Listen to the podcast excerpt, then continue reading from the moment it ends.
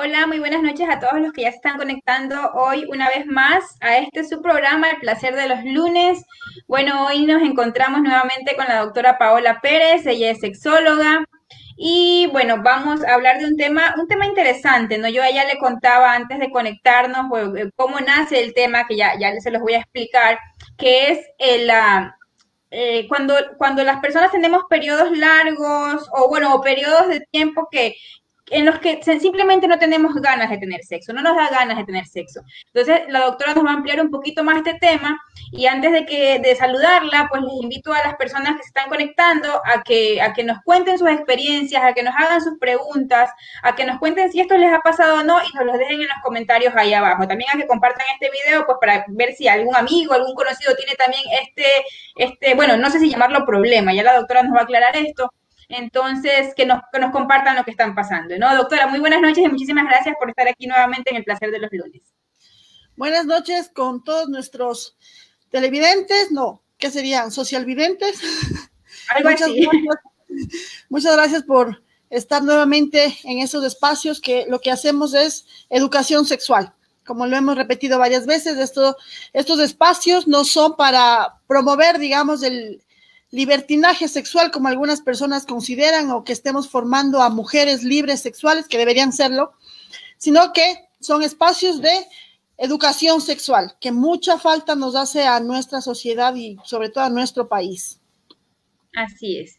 Doctora, bueno, como, como le decía yo antes, eh, le comentaba a la doctora Paola antes de conectarnos, que este tema nace por, por una, eh, bueno, debo decir que a mí también me pasó en algún momento, pero nace por una experiencia de una amiga que pues ella eh, tiene un novio o, o, se hizo novia de alguien y relativamente tiene poco tiempo o tenía poco tiempo pues en su noviazgo y empezó a sentir que simplemente no le apetecía tener sexo. Entonces yo le preguntaba, por ejemplo, ¿pero qué no te gusta? ¿O qué pasa? Y no pasaba eso, simplemente no le gustaba el sexo, al principio no le, no le gustaba tener sexo, no quería tener sexo, pero ya luego se volvió en algo que incluso hasta le llegó a fastidiar, que, que, incluso el pensar tener sexo con su novio llegó a ser como un tormento, por así decirlo. Entonces, doctora, ¿cuáles, ¿cuáles pueden ser las causas principales para que a alguien, eh, no hablemos de solamente mujeres, no, para que a alguien simplemente le deje de, de apetecer el sexo por un periodo de tiempo?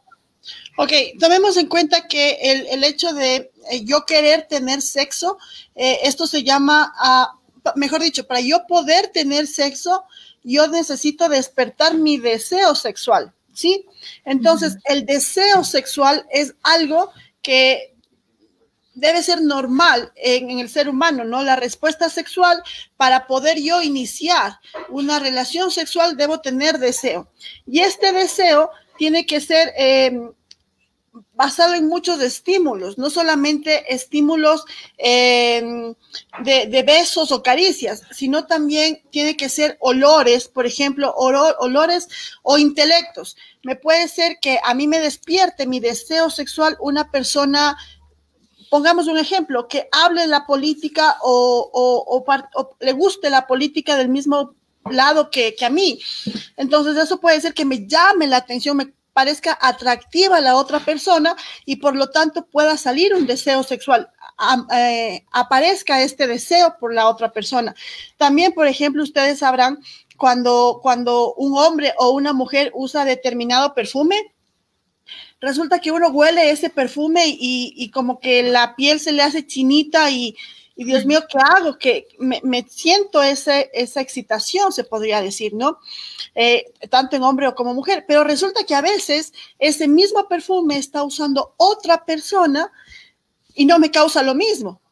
¿Sí? Entonces es esta aparición del deseo sexual. También puede ser, por ejemplo, eh, que una persona, un hombre que, o una mujer también que haya llegado ciertos méritos en su vida, ha, logrado ciertas metas, me atraiga, de tal forma que ahí va apareciendo el deseo, ¿sí? Y que luego, con conversaciones o con estímulos, ya se va a convertir en una relación sexual. Pero en este momento, el tener o no tener ganas es, eh, estaríamos hablando del deseo inicial. Ahora, hay momentos, por ejemplo, en el ciclo de la mujer que el deseo sexual está aumentado. ¿sí? Por este nivel de hormonas que uno puede tener, esos cambios hormonales de la mujer, entonces una temporada, un periodo en, la mujer que este deseo sexual está muy elevado y como que eh, no me gusta el término, pero para que nuestra gente que, que nos está viendo nos entienda, ahí es cuando se utiliza el término como perra en celo, ¿sí? Porque está ansiosa por, por estar con alguien. Eh, no es lo correcto, no se debe usar ese tipo de términos, pero es para que me entiendan, ¿no? Es en la parte hormonal donde la mujer está ansiosa por estar con un hombre. Y hay otro momento también en el periodo de la mujer donde simplemente la mujer le apesta todo lo que tenga que ver con un hombre. ¿sí? Y simplemente no quiero, no quiero estar con un hombre, no quiero estar con nadie. Y todas estas cosas se, simplemente se respetan. Volviendo a, lo que ya hemos hablado eh, en varias ocasiones y, y, seguimos diciendo, nuestro primer educador sexual se llama pornografía. Y resulta que la pornografía nos enseñó que una mujer siempre está dispuesta siempre está dispuesta a tener sexo y, resulta que no. Y también nos han enseñado las películas y demás que un hombre cuando no tiene deseo resulta que ya está con otra, que tiene un amante. Eso nos han enseñado las películas y el común de la gente, pero no es así. Hay periodos de la mujer que simplemente no desea estar con nadie, no desea tener sexo, y lo mismo sucede en el hombre. Y también tomemos en cuenta que la parte sexual todo lo que tenga que ver con la sexualidad es biológico y psicológico. Entonces, si una mujer o un hombre está atravesando una situación complicada, un estrés, de, de pronto un diagnóstico de alguna enfermedad o ahorita en cuarentena, por ejemplo, en la pandemia que se quedó sin trabajo y demás, entonces este deseo sexual simplemente va a disminuir, no va a estar presente. y, eso simplemente hay que respetar, hay que respetar el, no quiero, pues no quiero. Ahora, si es que esto ya, por ejemplo, una pareja, un matrimonio o, una pareja que ha tenido, ha tenido constantemente eh, intimidad sexual satisfactoria, tomemos en cuenta eso, satisfactoria, porque puede ser que la mujer nunca quiso estar con ese hombre, sino que por cumplir con él siempre estuvo y llegó un momento que nos está viendo en esta, en esta entrevista y, desde a partir de mañana simplemente dice ya no quiero. ¿Sí? Entonces, ella, ella anteriormente, por, por de pronto su educación, su, su, su cultura, su, su constructo social, ha creído que la mujer siempre tiene que estar dispuesta y ha querido cumplir a, su pareja, pero resulta que no. Eh, hay etapas donde la mujer eh, decide no tener sexo y lo mismo el hombre.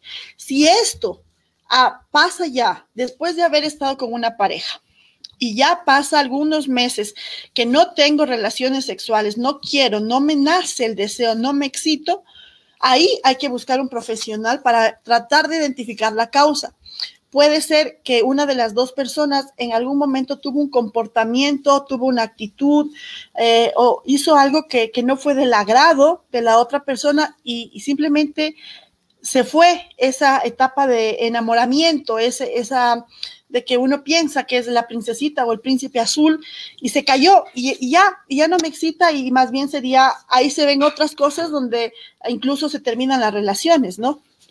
Claro, doctora. Vamos a empezar porque tenemos muchísimos comentarios esta noche. Bueno, Vincent, le mandamos un abrazo. Él nos, más bien eh, nos cuenta una experiencia. Dice que con la esposa eh, solo quiere tener sexo una vez cada 15 días o una vez al mes. Él dice, bueno, que antes con sus exparejas tenía hasta tres veces al día y que eso lo tiene un poco frustrado.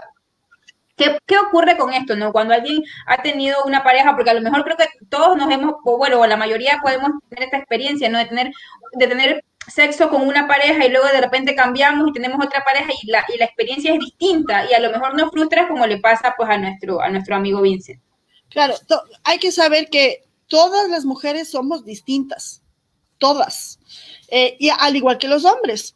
Puede ser que una mujer pueda tener multiorgasmos, en, una relación sexual sea multiorgásmica, como puede ser que otra mujer tiene un solo orgasmo una vez al mes. ¿Qué es normal y qué es anormal? Ninguna de las dos. Las dos son normales, pero todo depende de la de lo que piense la mujer, de su actitud y de la pareja también, de la pareja también. Eh, entonces no podemos comparar de que mi pareja anterior era así, así, y mi pareja actual es así, así.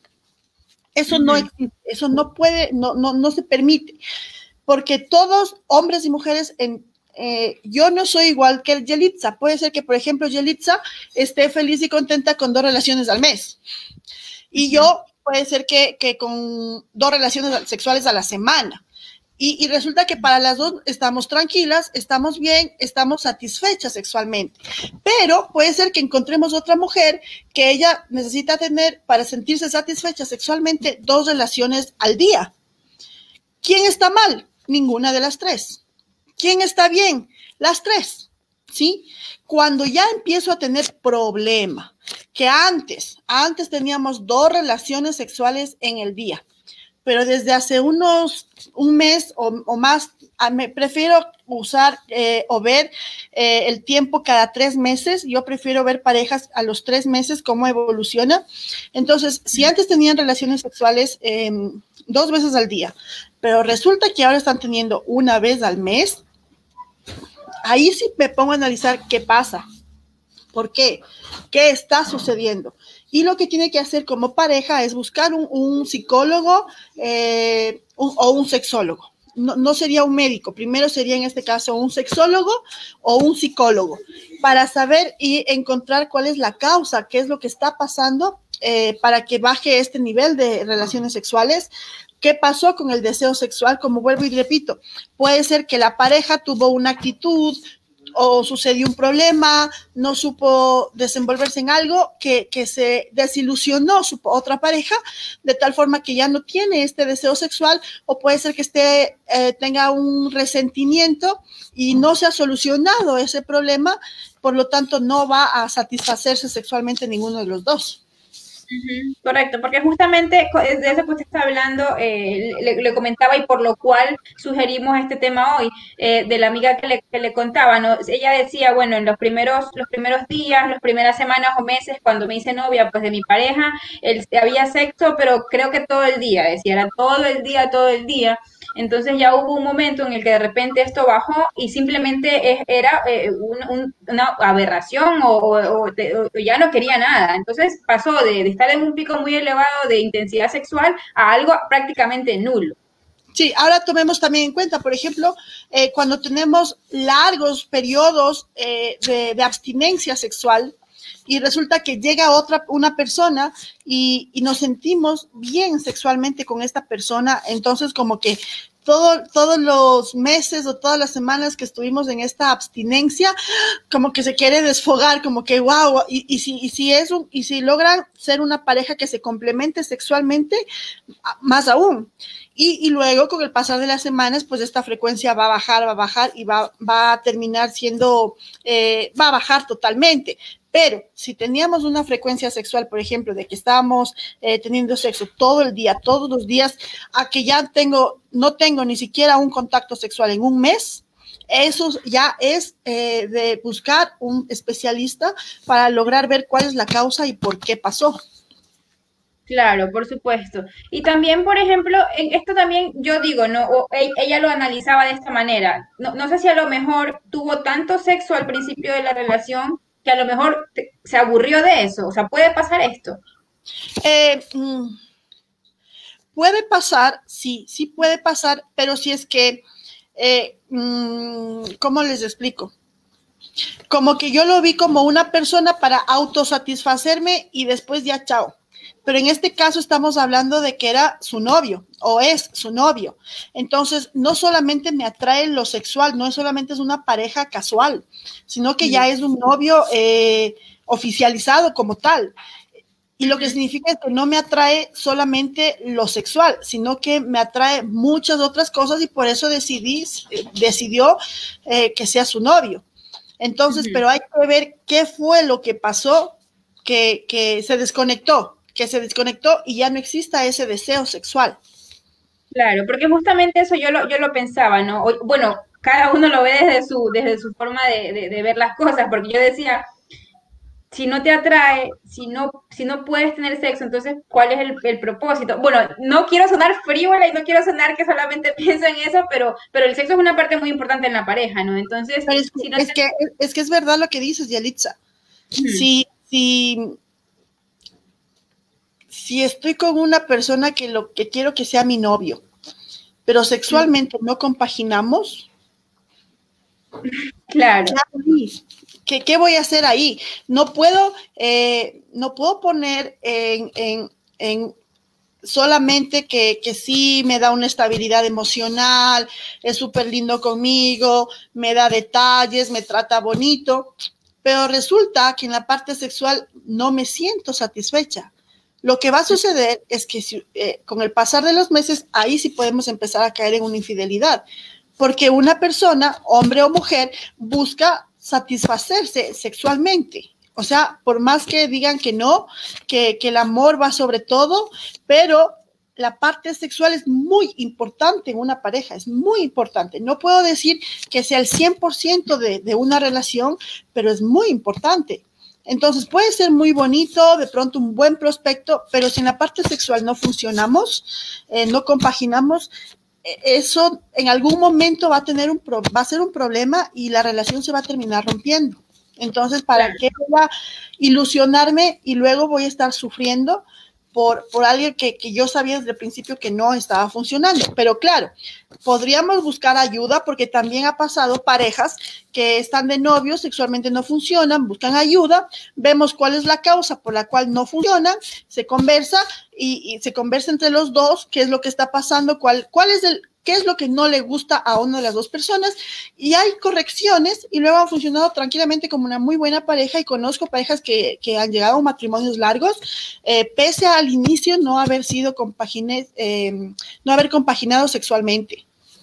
Justamente eso le iba a decir, doctora, porque, por ejemplo, a veces, este, y, y, le tomo, y sigo con este caso, porque en este caso, esta chica sí tenía interés, porque sí decía, por favor, yo quiero buscar a qué especialista me recomiendas, qué puedo hacer, o sea, consultaba primero, obviamente, a la gente cercana, decía, estoy preocupada, yo realmente quiero hacerlo, quiero satisfacer a mi, a mi pareja, porque lógicamente la pareja ya estaba diciendo, pues, ¿qué pasa aquí, no? Entonces, había esa preocupación y, es lo que usted estaba diciendo, doctor. Entonces, sí hay esperanzas, porque no sé, y, quiero, y quiero preguntarle a las personas que nos están viendo, bueno, en mi caso particular, yo sí he tenido parejas con las que el deseo sexual ha bajado, ha bajado y ha tocado fondo, por así decirlo, pero que después vuelve a, a como a nacer sin necesidad de acudir a un profesional, pero en este caso cuando alguien cae en eso, eh, uno siente que no se va a levantar y uno siente que, va, que, tiene que terminar la relación. O sea, sí hay esperanzas para esto. Claro que sí, o sea, número uno y muy importante es la comunicación en pareja. Entonces, por ejemplo, eh, decirlo, hombre o mujer, decir, ¿sabes qué? No me siento bien en este momento teniendo sexo contigo, no sé qué está pasando, eh, no me siento bien, eh, no estoy con otra persona, porque siempre, vuelvo y repito, uno cree que, que, no quiero, no tengo apetito sexual porque ya estoy con otra persona. No es así al 100%, no es así. Entonces, conversar, conversar con la pareja, no sé qué me está pasando y, decir, eh, y uno mismo autoevaluarse y decir, eh, o, o tratar de darse cuenta desde cuándo fue que pasó esto, desde cuándo este apetito sexual disminuyó. Eh, puede ser que de pronto tuvo un, contacto sexual o, la última relación sexual que tuvieron fue dolorosa. O también puede ser que, la última relación sexual resulta que ella estaba iniciando su, menstruación y él se alarmó, eh, dijo que asco o alguna cosa. Y obviamente como mujer te vas a sentir mal, ¿sí? O, también como hombre, el, pensar que de pronto otra vez va a suceder eso. Eh, ya hemos hablado del sexo en la menstruación o no? Sí, sí, sí, pero podemos, podemos hablar del sexo. Entonces, por ejemplo, eh, son... Em, yo sé que muchas personas le tienen miedo a la sangre, pero tomar en cuenta que es un líquido normal, y, durante la menstruación no se debe suspender la, vida sexual. Pero resulta que puede pasar, ¿no? Que, que durante, tuvo sexo durante la menstruación y una de las dos personas reaccionó mal, entonces desde ahí ya no quiero tener sexo o, no solamente en la parte sexual, sino que hubo una mala reacción, un mal comentario en, en, general con respecto a la otra persona y eso la cohibió, eh, lo cohibió y ya como que dice, ay, no quiero porque de pronto voy a fallar o algo así, ¿no? Antes de pasar a una siguiente, bueno, un comentario que me parece interesante, doctora, yo quería acotar algo que usted dijo al principio. Usted decía, bueno, eh, ponía la comparación, ¿no? Que tenemos a tres mujeres y a una le gusta dos veces al día, a otra le gusta dos veces a la, a la, a la semana y otra dos veces al mes y que todo está perfecto. Eso lo tenemos clarísimo. Pero, por ejemplo, en el caso de, de nuestros amigos como el, como el de Vincent, que exponía su caso, eh, el, decirlo, por ejemplo, mi postura, sin, sin tener que señalar que sea hombre o mujer, decir, bueno, a mí me gusta tener sexo una vez al mes y es lo que me gusta a mí. Y, no, y a lo mejor no es un poco egoísta si mi pareja, a mi pareja le gusta o le gustaría tener sexo de una forma más asidua. O sea, ¿cómo hacer para llegar a un consenso? No, no, no, no salirme de mi postura de que yo tengo sexo una vez al mes, pero, pero mi pareja quiere hacerlo de una forma más, más seguida. Cuando las parejas, cuando recién inician, eh, las parejas normalmente tienen bastante frecuencia sexual, ¿no? Su frecuencia sexual es, bastante elevada.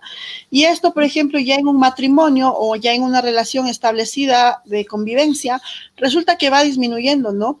Eh, puede ser por, por, las cosas que hay que hacer constantemente, el convivir diario, después los hijos. Entonces, la frecuencia sexual va disminuyendo. Si una de las parejas, si antes mi frecuencia sexual era elevada, pero con el pasar de los años, la frecuencia sexual ha ido disminuyendo, pero una de las dos personas resulta que quiere mantener la frecuencia sexual que antes tenía y yo no quiero, sí sería un poco egoísta. Sin embargo, vuelvo y repito, nada en el sexo es obligado, nada. En, en lo que, en todo tema sexual, nada es obligado pero sí hay que conversar para llegar a consensos.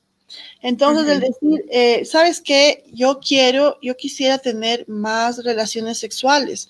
Y la otra persona le puede decir, ¿sabes que Yo no, porque no sé qué me pasa, no me siento bien. O, lo que hemos hablado en otras reuniones, eh, en la casa no podemos, los hijos, el vecino, la, suegra, eh, etcétera, mis papás.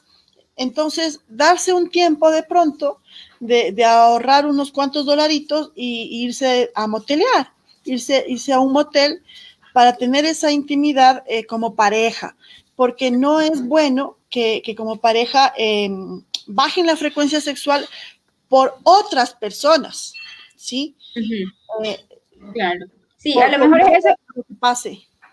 Sí, lo que, lo que decía, no, no, o sea, creo que es importante identificar, porque a lo mejor, a lo mejor no es un problema como, como tal de la pareja en sí, sino del entorno, lo que usted dice, ¿no? A lo mejor yo me siento incómoda porque sé que al lado mío están mis hijos escuchándome, o, o que me puedan escuchar, o está mi suegra, o, o, o pasa un, un factor externo, ¿no? Y, bueno, aquí Jaimisita nos hace un comentario y que también me parece importante, creo que también usted lo dijo, dice, quizá no la estás tocando enamorando como cuando recién empezaron a conocerse. Entonces también, también incide este factor, este factor de la novedad, del recién conocerse. Y eso, tiene mucho, es muy importante, ¿no? Es muy importante cuando una pareja recién se está conociendo, recién se está em, ilusionando, eh, es esa atención, esa, esa, mm, esos detalles, y detalles no me refiero solo a lo material, sino de pronto esos detalles de cómo me trata, cómo me toca, cómo me besa. Eh, eso puede ser que la persona le, le causaba mucha excitación y ahora no, no, me lo hace de esa forma, de tal manera que ya no me causa placer o no me excita. Entonces, por lo tanto, no voy a tener eh, el deseo sexual de estar con esa persona y por lo tanto no, no quiero. No quiero. Tiene mucho que ver y, eso es algo que lastimosamente cuando ya se pasa a, mm, a, formalizar una relación, a, estar, eh, se pierde, se pierde eso de, de, cuando uno es enamorado. Y para que la, mm, el tema sexual pueda seguir eh, normal como uno quisiera, como cuando recién estábamos y, nos enamoramos y nos ilusionábamos y, queremos tener relaciones sexuales constantemente, para que eso pueda continuar, siempre hay que alimentar. Eh, la sexualidad es como una, una plantita.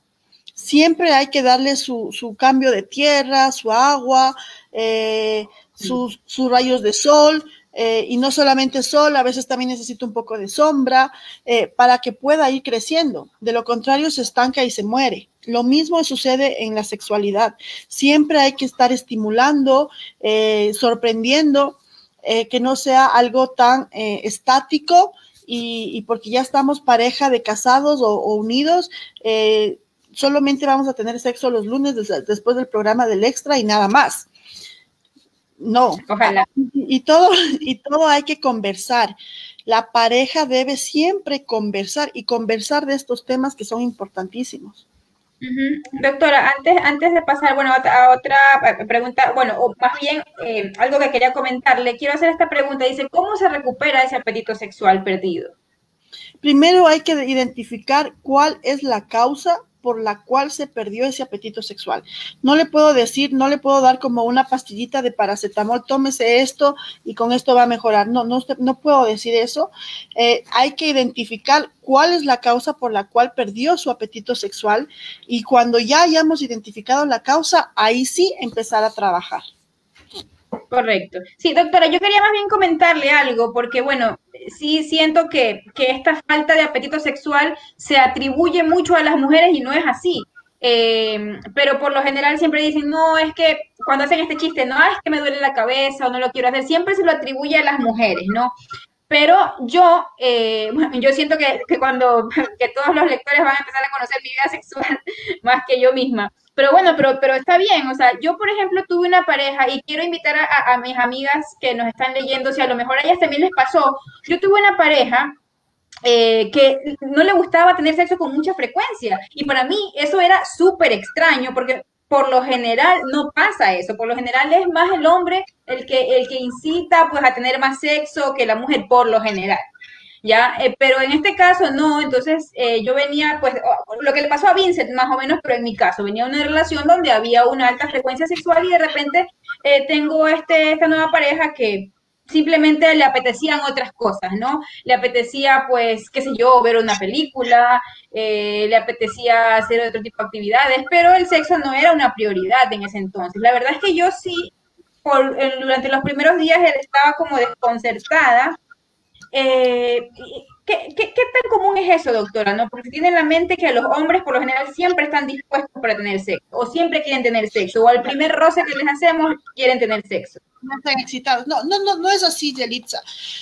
Lo que sucede es que como eh, el sexo para el hombre ha sido un tema ah, tan normal, tan comentado, tan hablado desde el populismo, desde la popularidad, desde la vulgaridad. Y que una mujer empiece a hablar de sexo libremente es eh, ya mal vista, ¿no? Y luego utilizada con adjetivos que, que groseros. Hombres y mujeres tenemos el mismo deseo sexual. Las mujeres también pensamos en sexo sino que por, por temor a que no nos, a que nos juzguen o nos critiquen o, nos tilden de, de, putas, zorras y demás, no lo manifestamos, ¿sí? Porque la sociedad todavía a la mujer nos sigue reprimiendo mucho. Ajá, pero, pero resulta que las mujeres, las mujeres dentro de sí, en su cabecita, sí maquinan cosas y también, por ejemplo, tienen fantasías sexuales. Las mujeres también fantaseamos mucho, no es cuestión de los hombres. Y, por ejemplo, una cuestión aquí eh, lanzada como quien dice al aire, eh, el hombre eh, sueña o, fantasea mucho con hacer tríos. Resulta que las mujeres también. Y resulta que las fantasías femeninas, hay estudios que lo, que lo, que lo dicen, las fantasías femeninas son mucho más intensas y más creativas.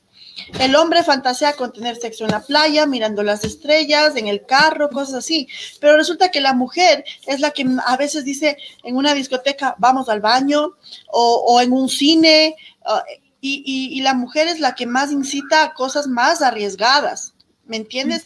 Lo que sucede es, vuelvo y repito, el hecho de que al hombre se le ha dado libertad para tocar estos temas y a la mujer no. Y las mujeres todavía son cohibidas con este tema. ¿Sí? Entonces, no es que eh, el hombre se lo roza y ya se excita. No, eh, o, puede ser que hay hombres que, ven a una mujer muy bonita, muy hermosa, o algo que le guste a él y se puede excitar. Las mujeres también, las mujeres ven un hombre de, por ejemplo, digo, eh, un hombre que haga pesas, que haga, vaya al gimnasio, que tenga unas nalgas bien formadas, unos cuadritos en los abdominales, unos brazos que sepan dar un buen abrazo. Y, y la mujer dentro de sí ya se está imaginando, y la sonrisa de Yelitza lo señala, ya se está imaginando, ya está pensando, incluso ya se está excitando, sino que la mujer es mucho más, mm, eh, el hombre, eh, el hombre, eh, si se excita, pues hay una erección visible, la mujer no se lo ve, pero uno puede ver los cachetitos, cómo se colorean después de ver a alguien, y, y uno cuando ya es digamos que experto o conoce estas cosas, se da cuenta que una mujer se puede estar excitando, sino que em, simplemente no son temas hablados, simplemente temas... El día que, por ejemplo, un hombre sepa identificar que, que su que el pasar delante de uno o, su forma de actuar, su forma de oler, eh, le está excitando a un grupo de mujeres que, que, por donde pasó, ese hombre va a regresar y va a poder decir con cuál de todas quiero estar. ¿sí? Sino que no les han enseñado y no saben identificarlo. Doctora, y le cuento una anécdota porque hace poco tuvimos una reunión de amigas, ¿no? Y bueno, ya usted sabe las cosas que se hablan en esas reuniones y, hablábamos justamente pues de eso, ¿no? Y, y, cómo aparentemente una persona, en este caso yo, que supuestamente me considero una persona que soy un poco más abierta para hablar, a veces nos cohibimos y decimos, bueno, tenemos ganas de, de, de tener sexo, de salir con alguien, pero no, yo no lo voy a llamar, yo voy a esperar a que, lo a que él me llame. Entonces, no tomamos a veces esa iniciativa, pero tenemos el deseo nosotros de experimentar ciertas cosas con alguien, ¿no? Entonces, y, lo que sucede ahí, Yelitza, es que, vuelvo, eh, nos han enseñado que la mujer tiene que estar quietita y como quien dice, solo esperar, entonces esperar que él me escriba, esperar que él me invite, esperar que él dé señales de que le intereso. Y de pronto él también está eh, diciendo, ay, esta chica me llamó mucho la atención, quisiera llamarla, quisiera hablar con ella, pero, pero no la voy a molestar mucho porque mm, luego de pensar que soy tóxico. O, o también eh, el lado de ella puede pensar, no lo voy a buscar porque puede pensar que, que soy muy... Bueno, en mi adolescencia se usaba el término lanzada. Que, que, soy muy lanzada, que, que, va a creer que, que, quiero estar con él. Y, y, yo no quiero eso y, nos cohibimos, no, no lo hacemos. Eh, pero bueno, gracias a, la vida, a la ciencia y a que estamos ya en una sociedad un poco, un poquito más abierta, el Ecuador todavía le falta muchísimo y, a mujeres de pronto, no sé, Yelitza, tú en tu experiencia, pero yo como mujer puedo decir, eh, vivo en una sociedad que todavía no está preparada o que todavía a uno lo, lo, lo, etiquetan Ah, y la juzgan, ¿no? Entonces, por ejemplo, a mí, a mí me gustan muchos chicos, del Ecuador hay muchos chicos guapos, pero eh, cuando de pronto ya me ven en el extra, me ven salir por aquí, o me ven hablar de, de la forma libre como hablo del sexo, se asustan y dicen, uy, no, ¿qué, qué pasará? Y, no se atreven a dar el paso de de, pronto buscarme o, llamar o lo que sea, ¿no? Y yo creo que existimos muchas mujeres así. Y, lo que tenemos que hacer como mujeres, yo sí soy de la idea, es nosotros dar el paso. Yo muchas veces he dado el paso. Y lo último que puede pasar es que te digan no. Y si te dicen no, pues ya, no pasó nada, nadie ha perdido nada el que se pierde es la otra persona porque no sabe lo que puede experimentar y vivir. y ya, pero, pero lo, lo, último que puede pasar es que te digan no. El no lo tienes ya asegurado. Y quién sabe que, que de pronto con un simple mensaje o, o un, una simple llamadita ah, resulta que pueden salir otras cosas más grandes, ¿no? Y, y, ya luego tener una relación estable, formal o como quiera. Claro, así estoy completamente de acuerdo. A las mujeres, eh, si a alguien le gusta, eh, obvio, que, que, ya haya habido un contacto. Porque no vaya a decir, a mí me gusta, no sé, Yelitza, usted que está más en el medio, X actor, X periodista o X persona que está en la televisión del Ecuador. A mí me gusta tal persona. Pero en la vida nos hemos visto, en la vida nos, nos hemos hablado y nada, entonces a mí me gusta pero yo no a él. Pero si usted ya está con una, o sea, ya ha conocido a una persona y se dio cuenta que, hay esa vibra, que hay una atracción y, y hubo de pronto ese intercambio de teléfonos, eh, escríbale, búsquelo una, una, dos veces. Si ve que no es, que no hay respuesta, pues ya, usted ya cumplió. Si no hay respuesta, ya nada, no ha pasado nada y gracias. Claro, así es, bueno, sí, estoy de acuerdo, le iba a decir, eh, eh, sí, muchas veces tenemos pues estas taras mentales que, bueno, yo reconozco que sí, que yo las he tenido también, que a veces nos cuesta un poco tomar la iniciativa, pero, pero que deberíamos empezar a hacerlo, pues, incluso para disfrutar de nuestro propio placer, tomar la iniciativa de nuestro propio placer. Doctora, tenemos aquí una pregunta eh, interesante, dice que si la edad influye en el apetito sexual, ¿cómo combinar las ganas entre parejas de distintas edades y apetitos? Y, le, y le, quería preguntar eso también incluso desde el inicio del programa, doctora, porque, por ejemplo, voy a hablar de mi caso particular, ¿no? Eh, yo, yo, si yo me, me, me pongo a, analizar de cuando yo tenía 20 algo de años, eh, 24, 23 años así, no tenía el apetito sexual tan tan desarrollado, por así decirlo, como ahora que estoy en mis 30 años. Entonces, bueno, tengo 33, pero, pero siento que ahora eh, lo, tengo más desarrollado o tengo muchas más ganas de cuando tenía 20. Entonces, no sé si por ahí también va esa pregunta. Es, es, es correcto lo que tú dices, Yalitza. Lo que sucede es, mm, mire, cuando uno, por ejemplo, y, aquí sí voy a hablar desde el punto de adolescente, de, mejor dicho, de mujer, de mujer, mi experiencia personal. Cuando nosotros era, cuando yo era adolescente, a, mí lo que me gustaban era un chico parecido a los actores de película.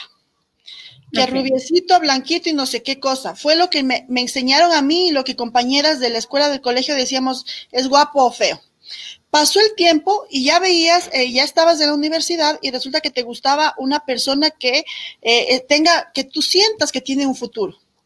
Y ahora a mis 35 años, por ejemplo, yo veo una persona, me atrae una persona que tenga, que sea una persona emprendedora, trabajadora, que, que, tenga una visualización de un futuro, ¿sí? Entonces, eso me, me atrae mucho actualmente. La experiencia sexual, como hablamos en, algún otro programa, la experiencia sexual o, el apetito sexual es muy diferente en edades. A mis, mis 20 años, el deseo sexual de mis 20 años no va a ser igual que el de los 60 años. ¿Sí? Por la que la edad también, la, edad eh, tiene mucha repercusión. El apetito sexual de un adolescente, un adolescente, un, un, muchacho entre los 14 em, y 18 años o un poquito más, 22 años, está pensando todo el tiempo sexo, sexo, sexo, sexo, sexo, sexo, sexo. Pero ya y, resulta que ahí tienen relaciones eh, sexuales súper cortas, eh, autoplacenteras, pero a la otra persona no le dan placer, no conocen. Pero uno con la experiencia que va adquiriendo durante los años, sus relaciones sexuales son mucho más intensas y prolongadas. Entonces, ¿y qué es lo que pasa con lo que tú mencionas, Yelitza? El, el, la satisfacción sexual que adquiriste o que has adquirido con, con, con estos años eh, ha aumentado y tu expectativa también de, relación sexual aumenta, de tal forma que tus relaciones sexuales a los 20 años eh, de pronto eran así como que recién conociendo y viendo qué es esto. Cómo, cómo se come esto. Como ya comiste, como ya lo sabes, entonces ahora ya, ya no es como quien dice un plato popular, ahora ya queremos un plato medio gourmet. ¿Sí? Ya sabemos cómo, dónde quiero que me toquen, ya me conozco, quiero que hagas esto. Y, uno, y uno, su deseo, su, su placer sexual aumentó porque me conocí. Y eso lo hice gracias a la experiencia que he ido adquiriendo. Entonces, a tu edad, Yelitza, a la edad de Cristo, eh, tú ya estás pidiendo un plato gourmet, ya no un plato, ya no un ceviche de, de la esquina, ya estás pidiendo algo más y también el hecho de que uno como persona se va dando un valor. Sí, em, no, no, quiero entrar en, en, discusión de clases sociales, ni nada de estas cosas, ni, ni razas, ni nada de esto, pero pues uno pues por lo menos espera estar con una persona al nivel de uno. ¿Me entiendes? Eh, que, que, tenga un nivel de educación, un nivel de conversación, de eh, y, que podamos conversar y desarrollar una relación a futuro de pronto, ¿no? Y si no a futuro, pues es casual, pero va a ser casual interesante, porque también de esa forma va a, a despertar mi apetito sexual. Por ejemplo, uno, no somos máquinas de que, hola, y nos vamos a la cama. Eso no sucede yo, yo primero te veo, hola, ¿cómo estás? ¿Cómo te llamas? ¿A qué te dedicas? Qué chévere, súper bien. Si estamos en una discoteca, bailamos una piecita, vemos cómo se mueve. Bueno, yo no me muevo muy bien, pero bueno, y ya, y de ahí de pronto va saliendo las cosas y puede terminar en sexo casual. Pero, pero no somos máquinas de hola y listo a la cama. Eso no sucede, eso no. En relaciones sexuales placenteras, eso no sucede.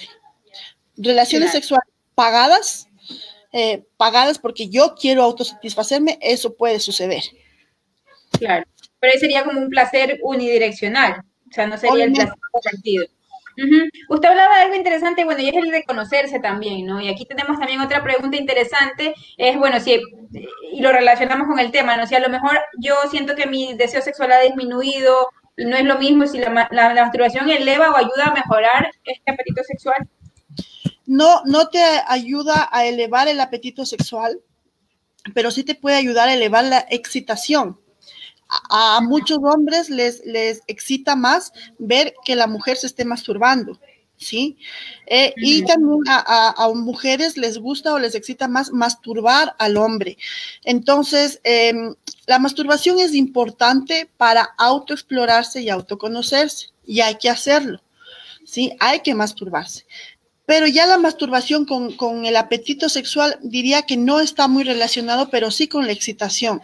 Eh, como vuelvo y repito, al hombre le gusta ver a muchos hombres, porque en otros hombres, claro, que todavía tienen sus taras, sus mitos, eh, ver a una mujer que en pleno acto se está masturbando eh, les puede llamar mucho la atención y confundir, ¿ya? Pero a la mayoría de hombres ver a una mujer masturbándose eh, les, les gusta, les, les excita más. Y a una mujer masturbar al hombre o que masturbar al hombre le, le puede excitar más también no, vuelvo y repito, no, no me eleva el apetito, pero puede ser parte de eh, la excitación. Sí, yo recuerdo que en algunos programas tratamos el tema este de la masturbación y, muchas mujeres no se atrevían a, lo mejor a hacerlo delante de los hombres porque eh, esto va más ligado con los, con los juguetes sexuales, ¿no? Por la competencia que se puede generar, o sea, como el que a lo mejor el hombre piense, eh, bueno, estamos hablando de parejas heterosexuales, ¿no? A lo mejor el hombre piense, ¿por qué te estás masturbando? Quiere decir que yo no te estoy dando placer, o ¿por qué usas un juguete sexual? Sí, no te estoy dando placer, ¿no? Pero, pero es lo que usted dice, ¿no? Hay esas taras un poco mentales a lo mejor que se piensa mucho en esa competitividad que realmente para mí es absurda. Totalmente no, no debe existir esa mentalidad. Eh, y más bien, eh, el que una mujer se masturbe le está enseñando a su pareja cómo tocar, cómo hacer sexo ah, oral, eh, cómo usar sus dedos para darle otro tipo de placer. Correcto, correcto, doctora. Eh, también tenemos otra pregunta, dice, ¿la rutina disminuye el apetito sexual? ¿Recomienda jugar con roles, disfraces y más para salir pues de esta rutina? La persona que lo pregunta seguramente quiere ver a su pareja, si es mujer, quiere ver a su pareja disfrazado de, un chef, de un stripper, no sé, y si es hombre, seguro quiere ver a la mujer disfrazada de enfermerita, de, de, de qué más, de, enfermera, de doctora. De colegiala, de colegiala, que siempre... colegiala, o, tener las, las orejitas de Playboy. Obviamente que las relaciones sexuales tienen que ser... Em, modificadas, haciendo eh, lo mismo del misionero todos los días, a la misma hora y por el mismo canal durante tantos años, todo el mundo se va a cansar. ¿Sí? Por eso digo, es importante a veces también, por ejemplo, reunir un dinerito, no digo irse al mejor motel de la ciudad, pero ir a un motel donde tengo distintos sillones, columpios, juguetes que de pronto puedo usar o también eh, puedo tener una, un jacuzzi, tener sexo en un jacuzzi, tener sexo en una ah, ducha tan distinta a la normal de mi casa, una, una ducha de, de, de, lugar cinco estrellas, es tan distinto. O, por ejemplo, también hay moteles que tienen estas chorros de agua, masajes. También hay moteles que tienen, no, no, quiero hacer propaganda a los moteles y si alguno hay por ahí que quiera asociarse para hacer propaganda, chévere. Pero podemos ir a un motel donde hay un sauna. Entonces, digamos, por ejemplo, como pareja, tenemos una semana tan estresante, tan complicada. Eh, y, bueno, si, mis suegras, mis hermanos o quien sea me ayuda con los hijos, pues quedan los hijos ahí. Y eh, vámonos una noche a un motel, disfrutamos del jacuzzi, el sauna, nos damos masajes con estas duchas y, y tenemos una intimidad como pareja eh, correctamente. Y si hay más disponibilidad, eh, pues la mujer póngase un baby doll, bailele reggaetón, hágale el baile del tubo, eh, lo, que, lo que usted se sienta bien haciéndolo, que usted se sienta bien, que nada le exijan, que el hombre le diga, ¿sabes qué? Te quiero ver disfrazada de enfermera, pero resulta, o puesto un baby doll, un hilo.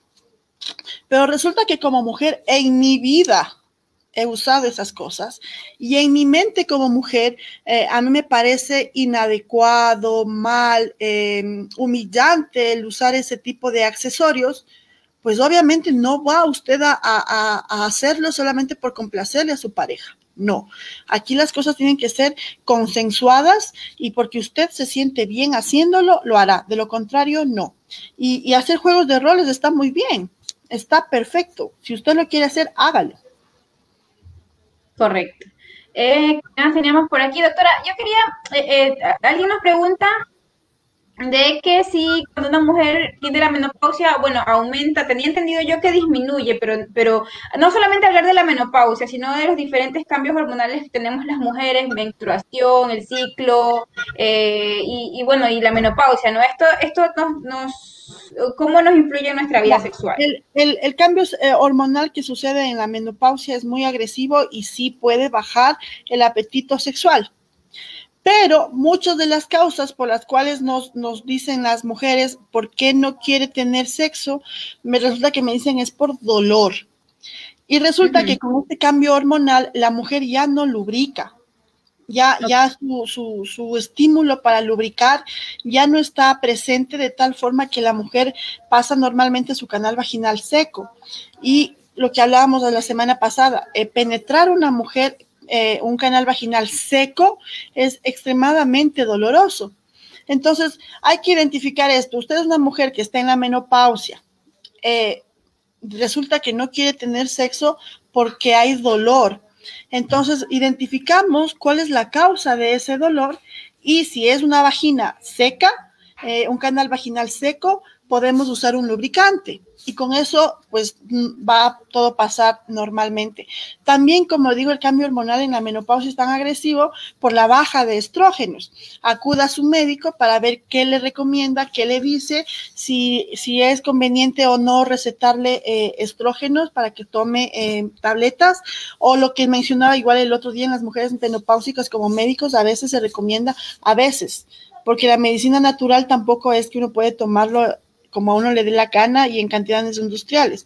A veces se recomienda tomar té de hoja de higo, este, que eso tiene un nivel de estrógeno natural que le ayuda a mejorar en la menopausia a la mujer con otros síntomas que se presentan durante la menopausia, ¿no? Pero, pero consulte un médico, consulte, yo sí, no por hacerme propaganda, pero consulte un médico sexólogo porque estas cuestiones tiene más conocimiento el sexólogo que incluso el ginecólogo. El ginecólogo lo maneja esto desde el punto de vista médico-tecnicista, el sexólogo lo maneja desde el punto de vista médico-tecnicista y psicológico, de tal forma que le va a ayudar, va a ser lo mismo que el ginecólogo, pero le va a dar también un enfoque psicológico. Uh -huh, claro, sí, vemos cómo se conecta lo que hablábamos la semana pasada, ¿no? Eh, del, del, dolor en las relaciones sexuales y que el dolor incluso puede ser una fuente para esto que, pasa, ¿no? Cuando ya no tenemos apetito sexual. Y lo importante es eso, ya para ir finalizando, doctora, el, creo que es determinar la causa, ¿no? Determinar la causa, eh, si a lo mejor no lo podemos hacer nosotros o no lo conseguimos hacer nosotros por, eh, a través de la conversación con nuestra pareja, de, o, o interiorizar nosotros mismos y decir, bueno, ¿qué nos está pasando? Eh, pues eh, buscar un especialista, ¿no? O sea, para, para descubrir por qué, eh, por qué nos pasa que no, queremos tener sexo. Pero también, doctora, quería, y, y antes de, dar las últimas recomendaciones, el tampoco no querer tener sexo es algo malo. O sea, me refiero, por ejemplo, en, en, en mi caso, digamos, yo no tengo un novio, no tengo una pareja y simplemente quiero pasar un periodo de tiempo enfocado en otras cosas que no implican una vida sexual activa. Ya, eh, eh, si, si está en ese enfoque que me lo señalas, Yelitza, no, no está mal. No, no, no está, no es, no es considerada como una enfermedad ni nada. Pero, por ejemplo, hay personas que simplemente no quieren tener sexo eh, jamás en su vida. No, no les interesa, no, no les llama la atención. No. Entonces, vuelvo y repito, hay que buscar la causa. En, en la sexualidad hablando ya desde el punto de vista sexológico, en la sexología, que es una rama de la medicina también, que, lastimosamente no ha sido muy profundizada hasta hace años atrás, porque creíamos que el sexo es, eh, se tiene sexo solamente para la reproducción, no, no otras, no esta fuente de placer que también existe. Eh, gracias a los estudios científicos que se han hecho en los últimos años, nos damos cuenta que el sexo, la, sexualidad, tiene mucho que ver también con la parte biológica. Eh, usted cuando le duele el estómago, ¿a dónde va? Al médico. Eh, a usted le duele la garganta, va al médico, identifica la causa, le examina, ve qué pasa y le va a dar un tratamiento. Usted sufre de diarreas constantes, va al médico, el día médico le examina, hace exámenes, identifica la causa y luego le dará un tratamiento. En el sexo es exactamente igual. Ni siquiera a los médicos, yo, estudié acá en, en Quito, en una universidad pública, ni siquiera los médicos, la educación sexual dada en como profesional de la medicina es superficial, ¿sí? Eh, pero si usted tiene algún problema sexual, no quiero tener sexo, o me duele, o me pasa esto, o antes sí y ahora no, y, y todo lo que tenga que ver con el sexo, tiene que buscar un profesional, y el profesional es un sexólogo que estamos muy ligados con la psicología y por lo tanto usted va a encontrar psicólogos, sexólogos y también va a encontrar médicos sexólogos, sí, que se especializaron, tienen su, su, su, título profesional inicial y luego se especializaron en la sexología. ¿Por qué? Porque es, es, es parte del cuerpo y de la convivencia y de la parte psicológica del ser humano. El ser humano debe tener sexo, o sea, eh, y no solo sexo, sino que la sexualidad, desde que usted se unió un óvulo y un espermatozoide, a usted ya le dijeron es hombre o mujer y desde ahí ya tenía identificada una sexualidad. Y después, durante todos los todos los años de la infancia, eh, la infancia y luego la adolescencia y demás, la educación sexual debe existir siempre porque somos seres sexuados, ¿sí? La sexualidad no es que inicie en la adolescencia, en la adolescencia me da estas ganas de tener sexo y, y desde ahí empezó, no, somos seres, seres sexuados desde la, la, unión de un óvulo y un espermatozoide que no nos han inculcado la educación sexual real, basada en ciencia, basada en conocimiento, es otra cosa, pero actualmente ya existe a nivel mundial profesionales en el tema y si usted tiene algún problema, así como hace, va al médico, analiza cuál es la causa y luego le da el tratamiento, lo mismo tiene que hacer con, con los temas sexuales. Tiene un problema, busque un médico, busque un sexólogo para que identifique la causa y en base a eso dar un tratamiento.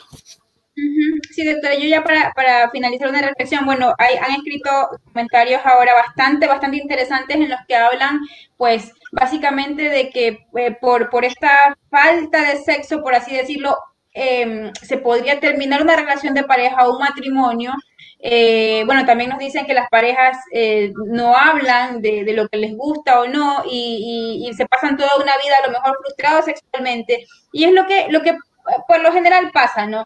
Que, que no, no, hablamos de estas cosas, eh, a lo mejor eh, no me gusta, o sea, he pasado 50 años con una persona y nunca he sentido un orgasmo, nunca le he dicho lo que me gusta porque, eh, y esto es algo, y, yo lamento muchísimo tener que citar el ejemplo de las mujeres, es algo por lo general que, que, nos, lo, que nos pasa a las mujeres, ¿no? Que, que se piensa que nosotros estamos ahí para cumplir eh, una obligación de pareja, por así decirlo, y no tener nuestro disfrute eh, eh, como personas, ¿no? Y, simplemente el acto, tenerlo como un, acto reproductivo y no pues un acto que nos genere placer a nosotras, ¿no? Ventajosamente siento que pues últimamente ya hay más personas que tienen esa capacidad de decir, no, yo no lo voy a hacer porque tú quieres hacerlo, yo quiero, yo quiero hacerlo para que los dos disfrutemos, para que los dos tengamos placer y para que nos sintamos bien los dos. Entonces, eh, como recomendaciones finales, pues, eh, doctora, eh, esto, esto que dicen que el sexo puede acabar con una relación puede, puede derivar, puede ser algo cierto.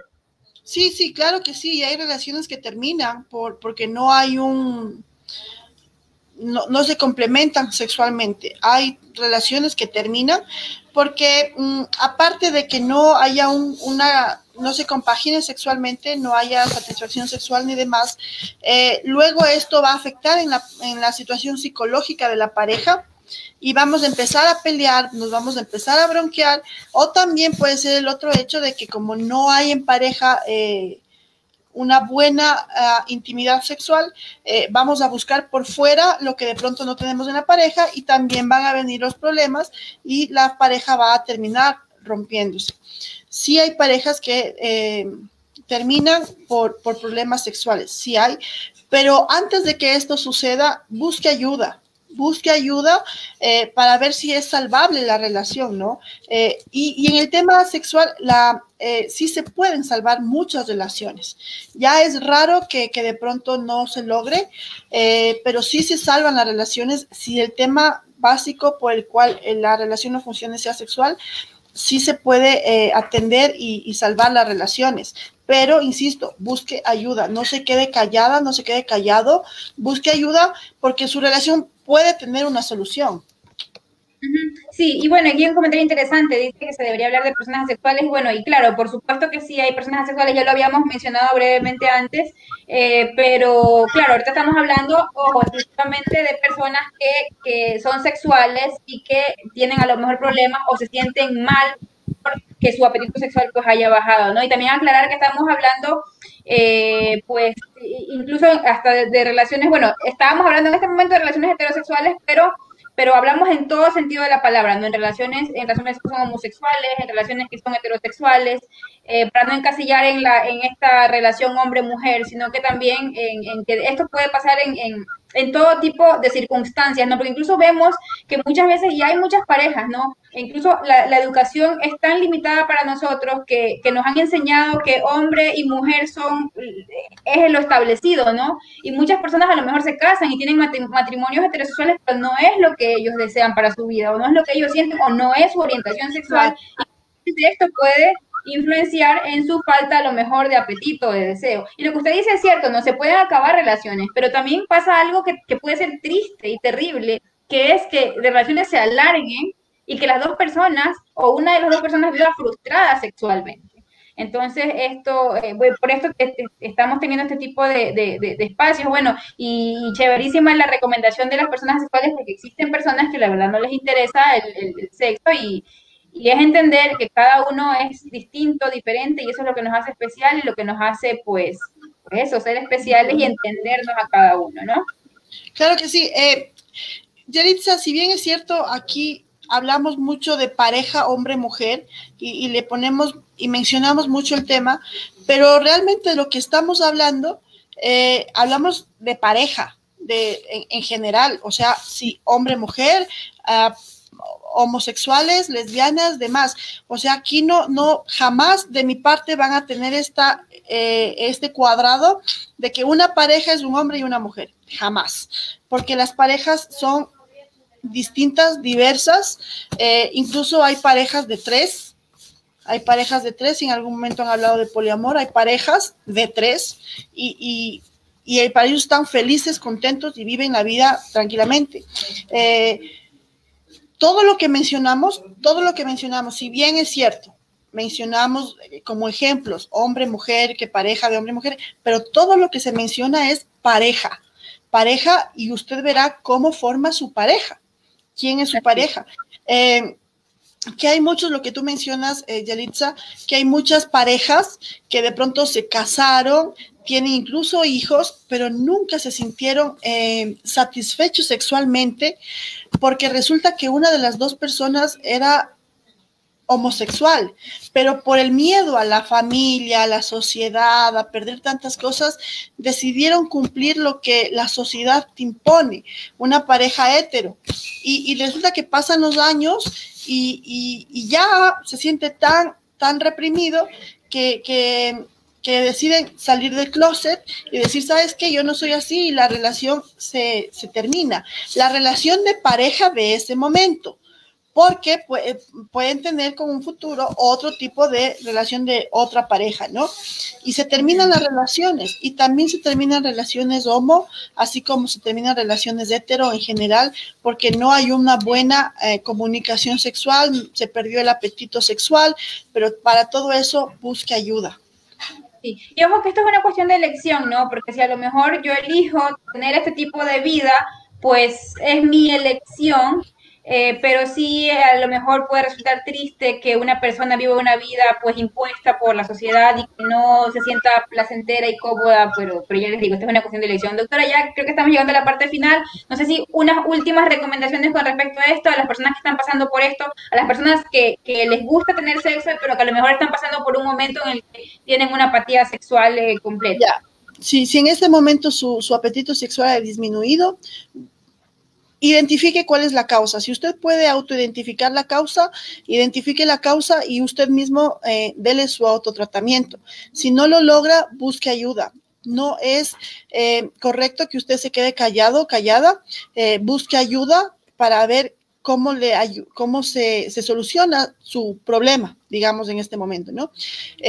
y como siempre he dicho, todo se soluciona también en pareja. La comunicación en pareja, la comunicación asertiva en pareja es lo más importante para poder fluir sexualmente. Correcto. Perfecto, doctora. Muchísimas gracias otra vez por acompañarnos este lunes. Como siempre, eh, sus respuestas súper, súper acertadas y nos han ayudado muchísimo. Eh, déjenos, por favor, sus contactos para las personas que quieran pues, comunicarse con usted. Sí, muchísimas gracias. Em, yo vivo en la ciudad de Quito, en donde atendemos de forma presencial y a nivel nacional lo hacemos de forma online. Mi nombre es Paola Pérez, soy médico familiar y sexóloga clínica y mi número de teléfono es 0984 198156. En redes sociales me encuentra como Paola Pérez o en Instagram como Pao-Pérez DF. No he estado muy presente últimamente en redes sociales porque he tenido muchos problemas familiares, personales, pero ya volveremos a estar activos. Y para, cualquier eh, información, consultas y demás, eh, estamos atendiendo. Chéverísimo. Bueno, muchísimas gracias a todos quienes han participado pues hoy en este programa. Les recordamos que ustedes también son parte importante de esto con sus dudas, con sus interrogantes, con sus opiniones y comentarios, también con sus experiencias que nos ayudan a enriquecer el contenido que tenemos cada lunes en el placer de los lunes. Así que con nosotras será hasta la siguiente semana. Les mandamos un abrazo y que tengan un excelente inicio de semana. Chao, Gracias, chao.